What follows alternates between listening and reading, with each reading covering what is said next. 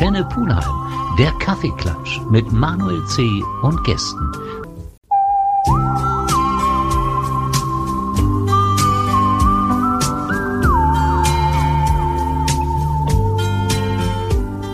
Antenne Pulheim, der Kaffeeklatsch mit Manuel C. und Gästen.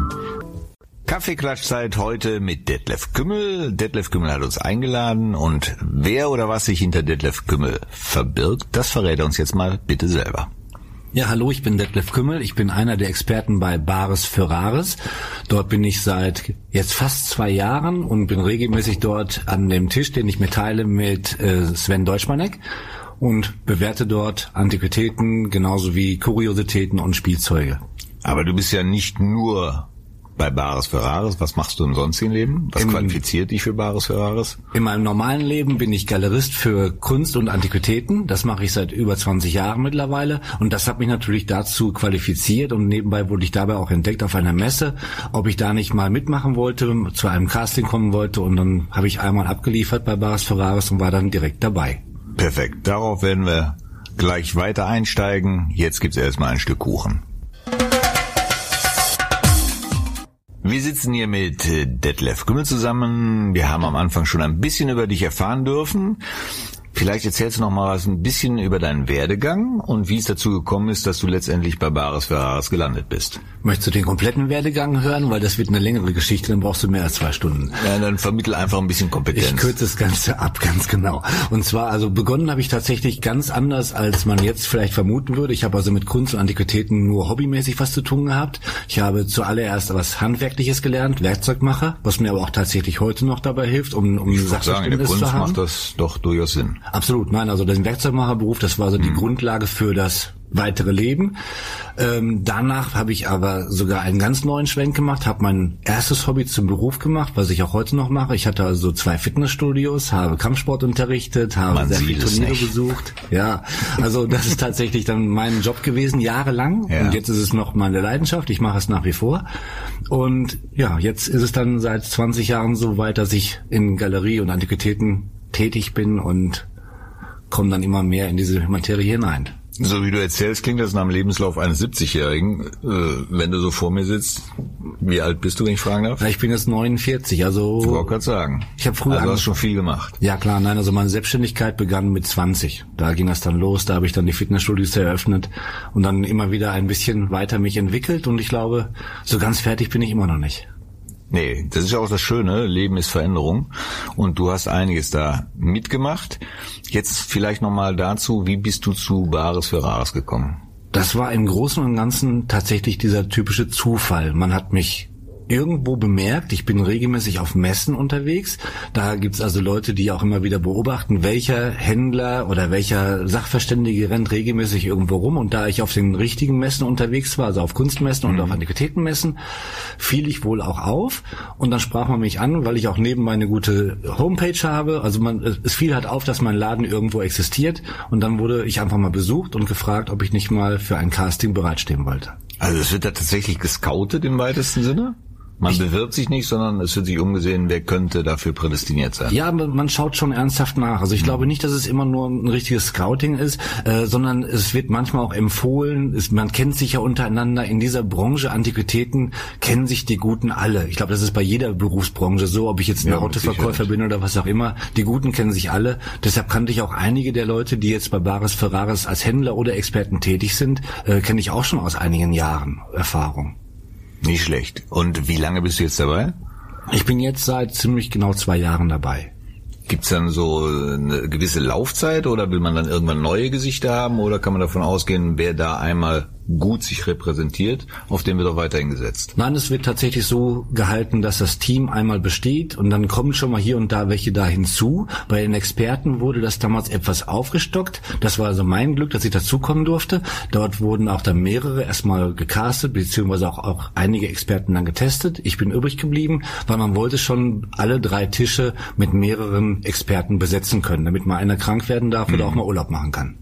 Aber so fernsehtechnisch oder medientechnisch hast du keine Vorkenntnisse, hast nie in einer Soap mitgewirkt oder ähnliches. Das ist für dich Neuland. Es war nicht ganz Neuland für mich. Ich habe mal irgendwann Besuch von Discovery Channel gehabt. Das war so mein erster Kontakt ja, mit dem Fernsehen. Da ging es äh, auch eigentlich so spontan los. Äh, ich sollte nur meine Räumlichkeiten zur Verfügung stellen. Es sollte ein Experte aus Köln kommen, der einfach nur in Lüdenscheid etwas bewerten sollte. Der hatte aber abgesagt, weil er keine Lust hatte, die, Stre die Strecke zu fahren. Und dann stand ich dann plötzlich mit einem Kamerateam im Laden und die meinten dann zu mir, Mach kannst mal. du das machen?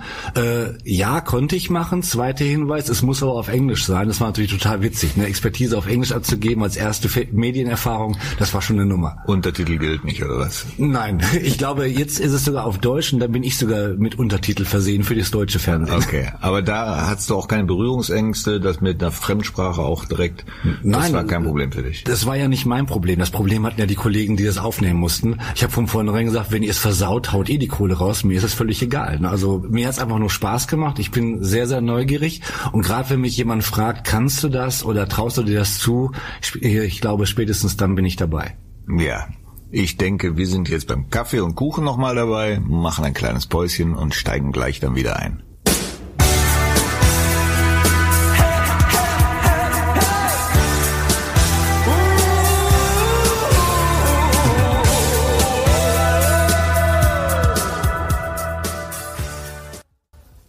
So, wir haben eben erfahren, dass der Detlef Kümmel bei Bares für Wahres unterwegs ist als Sachverständiger und auch ein bisschen beleuchtet, wie er dahin gekommen ist. Jetzt würde ich gerne mal über das Thema Bares für Wahres generell sprechen. Wie erklärst du den Erfolg dieser Sendung? Der Erfolg dieser Sendung ist tatsächlich in vielen Punkten zu finden. Einmal muss man sagen, das Team macht eine Wahnsinnsarbeit. Das heißt, wir haben alle ein sehr gutes Gefühl, dass wir dabei sind. So, und diese, genau dieses Gefühl überträgt sich auf die Leute, die uns besuchen dürfen. Ja, das mag das ja sein. Ein gutes Team ist ja natürlich eine gute Voraussetzung, aber wenn der Inhalt nicht ja, der Inhalt ist ja Gott sei Dank einfach. Der Inhalt ist wirklich einfach. Ist das die, die Einfachheit, die es so erfolgreich Genau, macht? das ist es nämlich. Also das ist das, was die Leute jeden Tag nicht nur mal sehen wollen, sondern wirklich jeden Tag brauchen. Jeden Tag haben sie nämlich etwas wie ein Grundnahrungsmittel. Und zwar, das ist Bares für Rares. Und zwar, wir sind kein Feinschmecker essen, sondern wir sind tatsächlich etwas, was jeden Tag bei Mutti aufgetischt wird. Das will man einfach miterleben. Und deshalb ist es so einfach. Die Leute können in ihren Keller gehen, die nehmen irgendetwas daraus, wo sie meinen, das wäre gut, woran sie hängen, was sie lieben. Das heißt, die haben ja schon ein gutes Gefühl, weil sie etwas mitbringen, was sie wertschätzen. Kommen zu uns und bekommen eine Wertschätzung und dürfen und können mit Horst Lichter noch kurz darüber plaudern, was es ist, wer sie selber sind. Das heißt, sie können ein bisschen was von sich preisgeben und von der Geschichte dieses Objektes. In der Zeit habe ich dann Zeit, mir das in Ruhe anzuschauen, bewerte es dann und mit dieser Information sind sie ja gestärkt und können dann zu den Händlern gehen, wenn ihre Preisvorstellung übereinstimmt mit unserer Wertschätzung und können es dann verkaufen. Das heißt, die Geschichte ist nicht nur einfach, sondern sie endet auch immer. Das heißt, der Zuschauer bekommt Informationen, was ist das über, über die Leute und vor allen Dingen, er weiß nachher auch, wie geht die Geschichte aus. Genau, eine abgeschlossene Geschichte. Wie lange gibt es das Format jetzt schon? Jetzt bin ich echt überfragt. Ich glaube, wir sind im Jetzt bin ich wirklich am überlegen, wie lange sind wir jetzt? Sechs Jahre, glaube ich schon, ne? Sechs Jahre. Fünf Jahre, wow. sechs Jahre. Ich das bin jetzt echt lang. überfragt. Äh, im, Im Walzberg, glaube ich, erst seit zwei Jahren das erste Mal gedreht. Ja, ganz am Anfang war es in Freiburg. Da war alles noch in der Planungsphase wird's mhm. überhaupt was. Da war ich dann leider nicht dabei. Ich bin ja nicht das Kind der ersten Stunde, ich bin ja dazugestoßen. Aber das ist auch wieder für mich ein Zeichen gewesen. Ich bin da reingegangen in diesen Laden, habe mir das Ganze angeschaut und wurde gleich aufgenommen, als wäre ich schon die letzten zehn Jahre dabei gewesen. Genauso fühlt man sich am ersten Tag schon. Mhm. Dieses Format äh, wurde dann irgendwann mittags ausgestrahlt. Das ist richtig am Wochenende? Ja, es ist nach wie vor, jeden Tag ist es um 15.05 Uhr jeden Tag. Jeden Tag. War es von Anfang an jeden Tag? Nein, am Anfang war das nur äh, sonntags. Genau. Wurde dann so erfolgreich, dass dann das ZDF sich getraut hat, mit uns gemeinsam dann eine Daily daraus zu machen. Ei, ei, ei. Jetzt sind wir jeden Tag da und es ist damit ja auch noch nicht zu Ende, sondern es ist auch jetzt samstags, es ist sonntags mit Lieblingsstücken. Das heißt, da machen wir nochmal ein kleines Medley, wo man dann sagen kann, die besten Stücke, die die Experten noch best in den Kopf haben, the best of mhm. wird dann nochmal gezeigt. Und gleichzeitig wird es ja auch bei ZDF Neo nochmals abends und morgens jeweils mit zwei Folgen wiederholt. Und dann kam es jetzt noch in der Primetime. Ja, und die Primetime ist so wunderbar eingeschlagen, besser als wir sogar gehofft und geplant haben, dass es auch mit Sicherheit eine Fortsetzung geben wird. Das ist ja auch jetzt schon klar. Am 2. November wird es die dritte Folge geben. Werden für solche Primetime-Projekte dann spezielle Sachen ausgesucht oder läuft das nach dem gleichen Schema wie letztendlich auch diese Wochentagsgeschichte? Wenn man die Primetime sich angeschaut hat, wird man sehen, dass es da natürlich auch ein, zwei Highlights gab, mhm. aber es gab auch wirklich völlig normale Stücke. Also, und genau das war auch bei dieser Sendung der Erfolg, glaube ich, dass man wieder sagen kann, es war nicht eine eine besondere Sendung oder was ganz Neues oder übertriebene Sendung, sondern es war wirklich genau die Sendung, die man auch tagsüber hätte erwarten können. Das Einzige, was anders war, war das Ambiente. Wir waren im Schloss Ereshofen und das war natürlich ein anderes Ambiente für uns. Wir waren ein bisschen schicker angezogen und da muss man einfach sagen, Horst Lichter hat es mal schön erklärt, wir machen nichts Besonderes aus der Sendung, sondern wir feiern uns mal selbst. Wir haben einen Riesenerfolg und wir gehen einfach mal alle ein bisschen schicker dahin und werden da einfach was Schöneres abliefern und das ist es auch geworden. Also es ist die mhm. gleiche Bares Ferraris Sendung, nur einfach alles ein bisschen schicker. Verrückt. Du hast jetzt Horst Lichter schon ins Spiel gebracht. Wie wichtig ist Horst Lichter für dieses Format? Kann man das überhaupt bemessen? Ja, man kann das bemessen. Ohne Horst Lichter würden wir alle nicht dort arbeiten können, weil er ist für uns alle der Dreh- und Angelpunkt, weil er bildet in meinen Augen die Brücke, die andere Formate nicht haben, weil die Menschen, die zu uns kommen, haben etwas dabei und möchten damit auf jeden Fall eine Präsentation zeigen. Sie möchten das also erstmal zeigen, was habe ich da überhaupt, aber haben eine gewisse Angst. Und genau die wird denen genommen. Und es mhm. bleibt durchgehend dabei, dass Horst Lichter sie immer wieder abholt. Ist das Ergebnis von mir gut? Meine Einschätzung, dann freut er sich mit denen. Gebe ich eine schlechte Bewertung ab, dann trauert er mit denen und holt mhm. die trotzdem ab und lässt sie nicht alleine stehen mit diesem Ergebnis. Also er ist schon sehr authentisch, genauso wie unser Kuchen. Und deswegen stürzen wir uns doch mal auf denselbigen.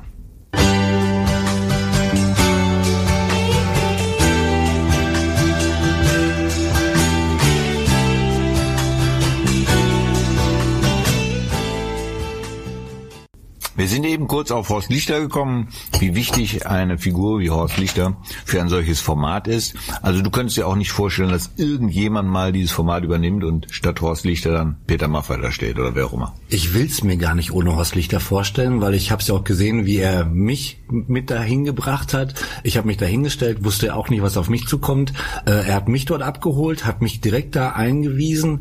Ähm, wenn ich mal gestolpert bin, in der kurzen Zeit hat er mich da wieder rausgeholt, weil man ist ja auch nicht medienerfahren. Wir sind keine mhm. Schauspieler. Wir sind tatsächlich so, wie wir sind. Wir sind authentisch.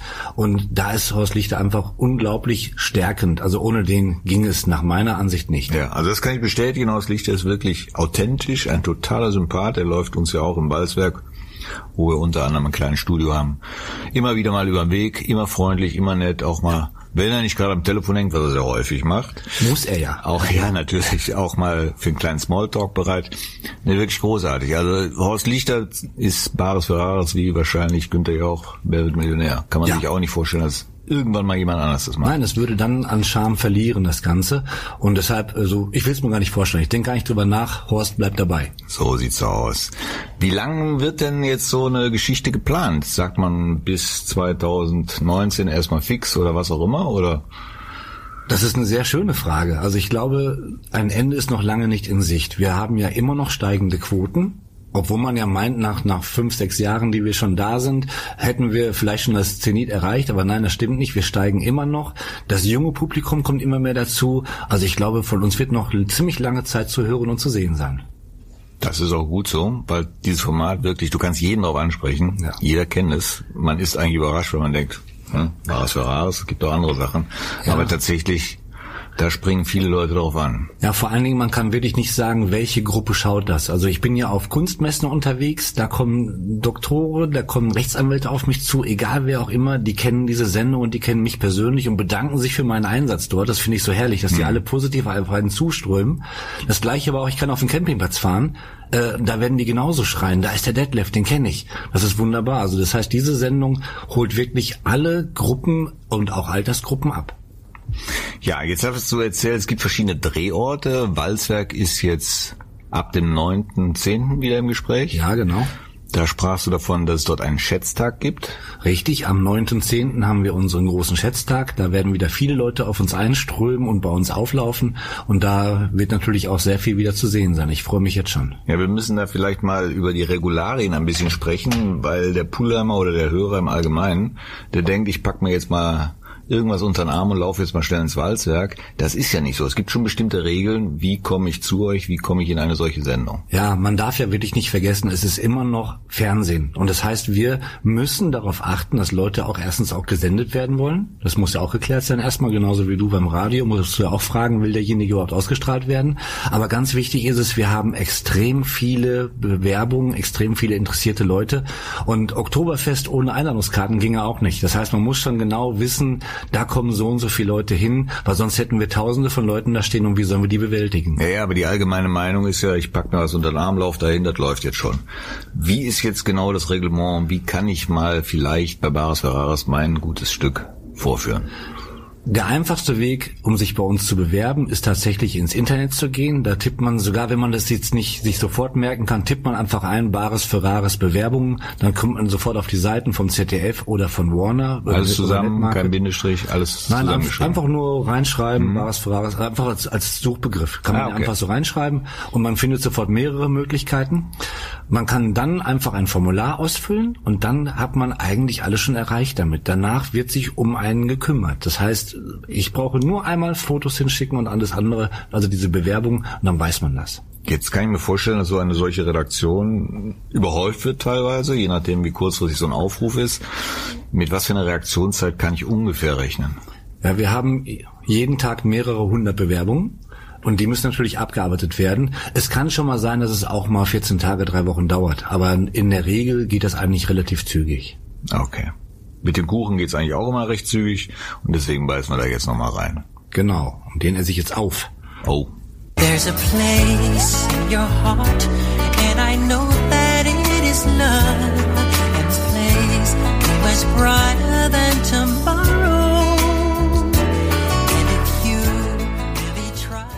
Wir sitzen hier beim Kaffeeklatsch mit Detlef Kümmel. Detlef Kümmel ist Sachverständiger, einer der Sachverständigen bei Baris Ferraris und wir haben eben so ein bisschen das Reglement von Baris Ferraris erörtert. Wie kann ich mein Lieblingsstück oder mein Antiquität äh, vorbringen, zeigen lassen, schätzen lassen? Ich glaube, wir müssen das nochmal ganz klar äh, beschreiben. Es kann keiner einfach so zu euch kommen.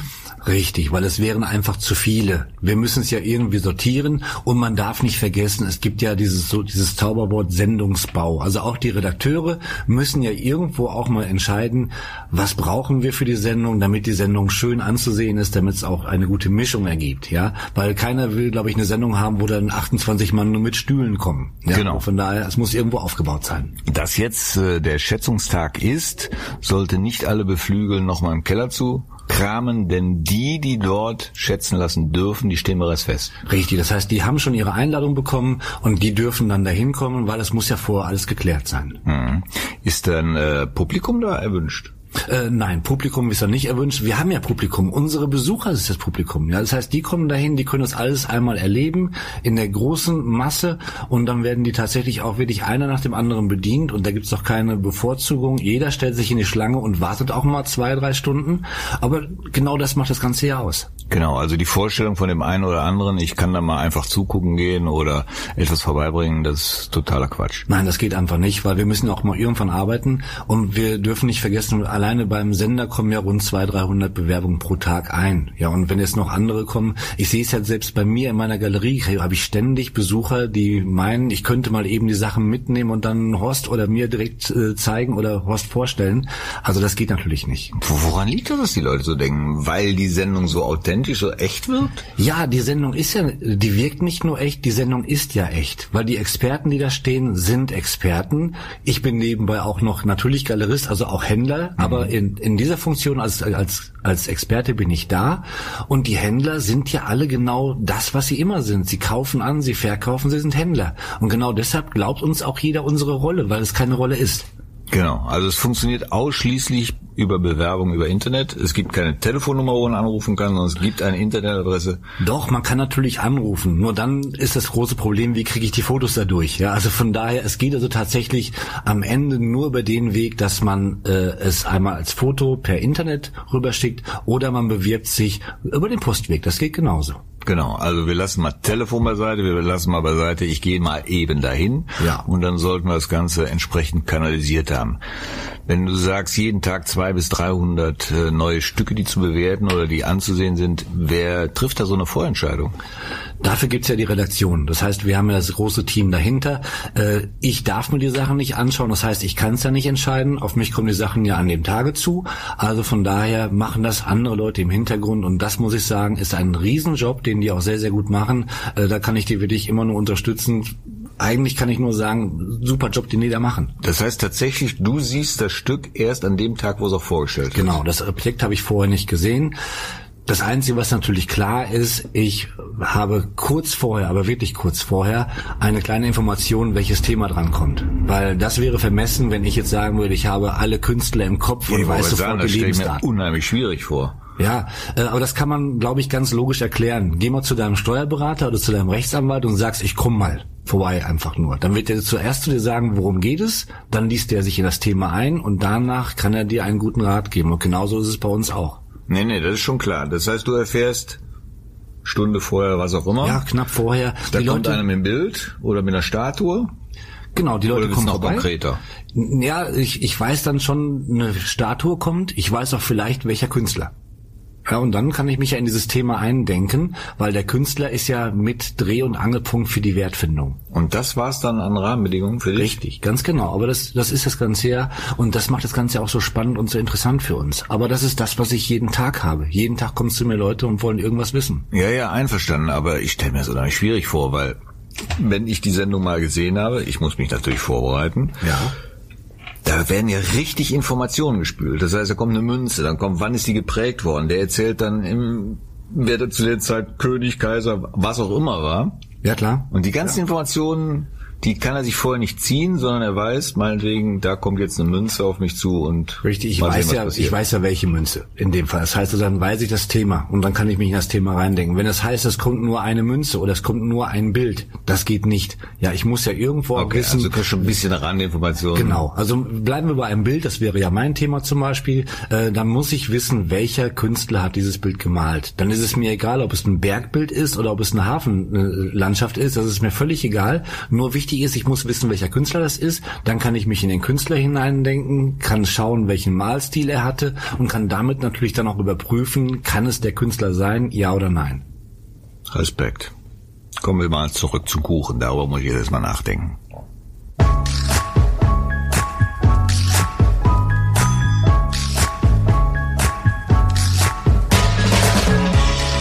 when she was a young. Wir haben eben darüber gesprochen, dass du eigentlich oder die Sachverständigen im Allgemeinen erst relativ kurzfristig erfahren, was auf sie zukommt. Ja. Ist das bei den Händlern, die am Tisch sitzen, genauso? Da ist es so, dass die komplett unvorbereitet sind. Im Ernst? Ja, die Händler, dafür verbürge ich mich, dafür gebe ich meinen Namen, meine Hand und alles andere Ist auch ja für gut, her. Die wissen wirklich nichts, was kommt, weil das wäre auch ein Fehler, weil dann wäre die ganze Spannung raus. Also die dürfen vorher nichts wissen, die sehen das Objekt zum ersten Mal. Sie können mal Glück haben, dass es in dem Moment gerade aufgebaut wird. Das sieht man ja manchmal, da steht Mhm. Ja, das okay. Objekt da, die schauen sich erst das Objekt an und dann kommt derjenige dazu. Aber in dem Moment ist es das allererste Mal, dass die von diesem Objekt erfahren. Also da muss ich sagen Respekt, weil auch die Händler als solches ja auch viel erzählen, was mit dem Stück dann zu tun hat. Das ist aber normal. Aus dem einfachen Grunde, da sitzen fünf Händler. Fünf Händler haben alle eine riesige Erfahrung. Mhm. Ja, und einer sagt etwas, der andere sagt was da drauf. Dieses sogenannte Brainstorming. Ja, Ja, ja, ja. Jeder hat eine neue Idee, man schaut, man, man diskutiert ja auch und man sieht ja auch, manchmal liegen sie auch falsch. Dann kommt der nächste sofort und sagt, nee, nee, das ist wieder diese Zeit und plötzlich haben die eine Lösung und sie liegen sehr, sehr häufig auch in der gleichen Lage wie wir auch. Also die wissen, was es wert ist. Das sind ja auch Profis. Ja, das, das mag sein. Trotzdem finde ich das total verblüffend, dass die wirklich äh, fast zu jedem Stück eine Geschichte erzählen können. Also für mich wäre eigentlich klar gewesen, die wissen, in der Sendung kommen die und die Stücke auf mich zu, kann ich mich mal schon mal ein bisschen schlau machen. Ja, dann, dann würde die ganze Sendung verlieren, aus dem einfachen Grunde, wenn die Händler wirklich wissen würden, was da käme, dann würden sie auch vorher schon einen Kunden suchen können. Und dann würden sie wissen, ich kann es verkaufen oder ich kann es nicht verkaufen. Das passiert aber ab und zu in der Sendung, dass die dann telefonieren und sagen, könnte für den Bei ganz, ganz großen Objekten. Ja, aber nur dann. Also, aber das ist wirklich selten. Normalerweise sind die raus. Das heißt, die können vielleicht da sich kurz beratschlagen. Aber in der Regel ist es so, die kaufen auf eigenes Risiko. Die müssen es selber einschätzen. Also das ist wirklich so, wie es ist, quasi live. Ich denke mal, durch so eine Sendung kommen die Interessenten dann schon ganz automatisch. Die wissen, wer es gekauft hat. Und wenn ich mich dafür interessiere, rufe ich den einfach mal an. Ja klar. Also was die Händler sehr, sehr häufig haben, wenn das ausgestrahlt worden ist, dann wissen es ja ganz viele, dass der das Objekt gekauft hat und dann spätestens dann ist es dann verkauft. Irgendeiner will es dann immer haben. Aber ganz nebenbei darf man auch nicht vergessen, es kommen ja auch viele auf die Idee und sagen, ich habe das gleiche oder ein ähnliches Objekt, ich biete es dem Händler auch dann direkt an. Auch das passiert. Auch dass direkt immer in Bar bezahlt wird, nicht nur weil der Titel Bares für Rares ist. Das heißt, wenn ich heute mein Budget ausgegeben habe und kommt nächstes interessantes Stück, kann ich das dann nicht mehr kaufen oder leihe ich mir dann vom Kollegen Geld? Da Gab's bin ich ja nicht dabei, das kriege ich nicht mit. Aber ich denke, dass die entweder genug dabei haben, ich weiß nicht, wie viele Schokoladen die in der Reserve haben, aber grundsätzlich, ich glaube, wenn die mal dringend Geld brauchen, dann müssen sich das irgendwo besorgen. Leihen, vom Konto abheben, was auch immer. Wie viele Stücke werden pro Sendung ungefähr bearbeitet? Äh, bei jeder Sendung sind es immer genau sechs Stücke, die wir dann aufzeichnen, die also dann auch gesendet werden. Hm, Sechs Stücke kann ich mir ungefähr ausrechnen, wie viel Geld ich brauche, wenn ich da als Händler sitzen möchte.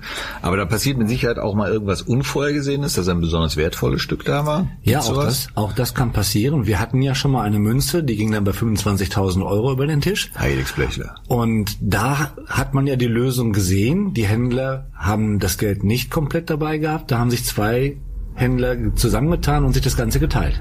Zwei haben gereicht, um dann 25.000 auszuzahlen. Die sind vorbereitet. Das heißt, sie sind vorbereitet, aber sie waren auch nicht auf diese Münze vorbereitet. Nein, die waren nicht vorbereitet auf diese Münze. Und man darf natürlich eins nicht vergessen, es sind Händler. Und in unserer Branche bei Antiquitäten und bei Kunst gibt es wirklich Preisspannen von bis und, äh, und nach oben. Es sind wirklich keine Grenzen. Es kann jeden Tag eine riesen Überraschung kommen. Und das wissen auch die Händler. Und deshalb sind die auch bei Bares Ferraris darauf vorbereitet. Aber das mit dieser Münze war jetzt eine echte Ausnahme, oder? Ja, diese ganz großen Objekte sind tatsächlich Ausnahmen, aber genau das ist auch gut so, weil wenn wir jetzt nur noch solche hochwertigen Objekte hätten, dann würden wir auch ein bisschen die Leute vernachlässigen, die damit nichts anfangen können und dann würden wir auch mit Sicherheit Leute und Fans verlieren. Also ich glaube, das Authentische, was wir haben, dieses, dieses Gefühl, dass man sagen kann, Schatz, geh mal runter in den Keller, da haben wir auch so etwas, das ist viel wichtiger als diese Riesenobjekte. Naja, der Kuchen ist auch gleich weg. Den nehmen wir jetzt mal zu uns. Ich brauche noch einen Kaffee. Kaffee kommt.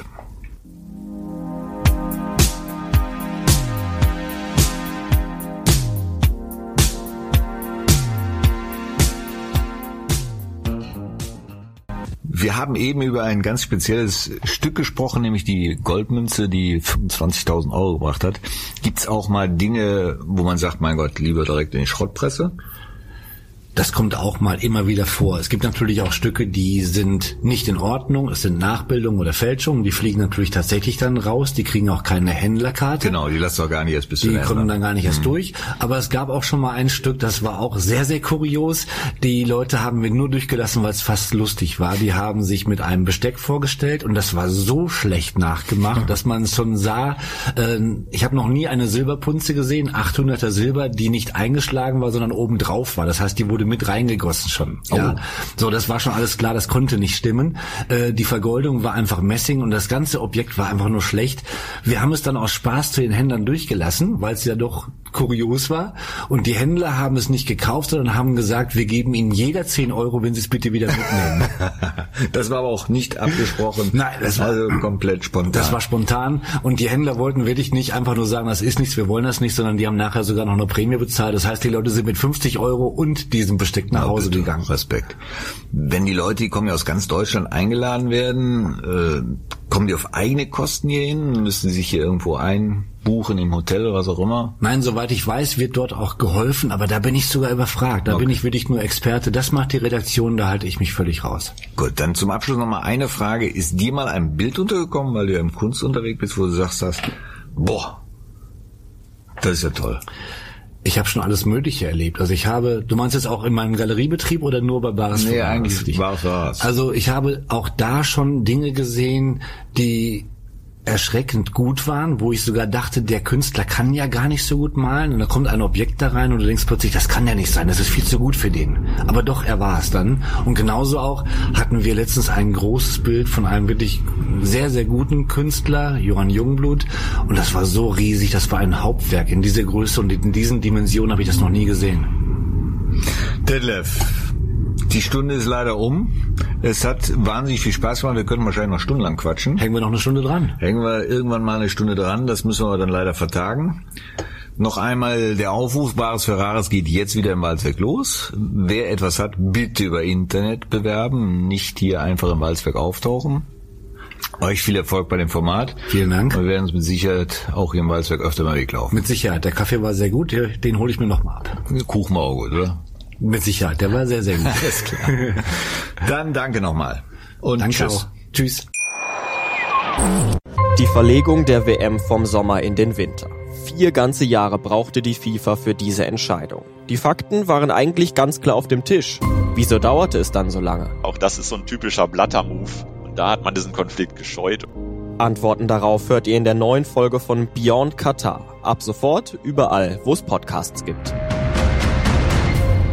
Beyond Qatar. Die Geschichte hinter der Skandal-WM. Überall dort, wo es Podcasts gibt. Eine Produktion der Podcastbude. 100 Fußballlegenden. Sie sind die berühmtesten, die erfolgreichsten, die besten der Fußballgeschichte. Beckenbauer, Platini, die größten Stars aller Zeiten. Malte Asmus und Moritz Knorr erzählen von überragenden Siegen, von bitteren Niederlagen und davon, wie sie wurden, was sie heute sind. 100 Fußballlegenden. Mein Sportpodcast.de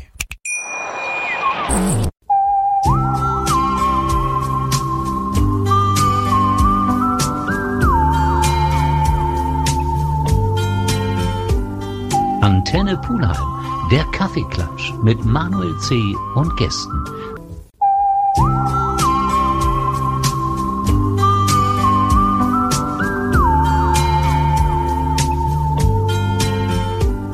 Antenne Pulheim, der Kaffeeklatsch mit Manuel C. und Gästen.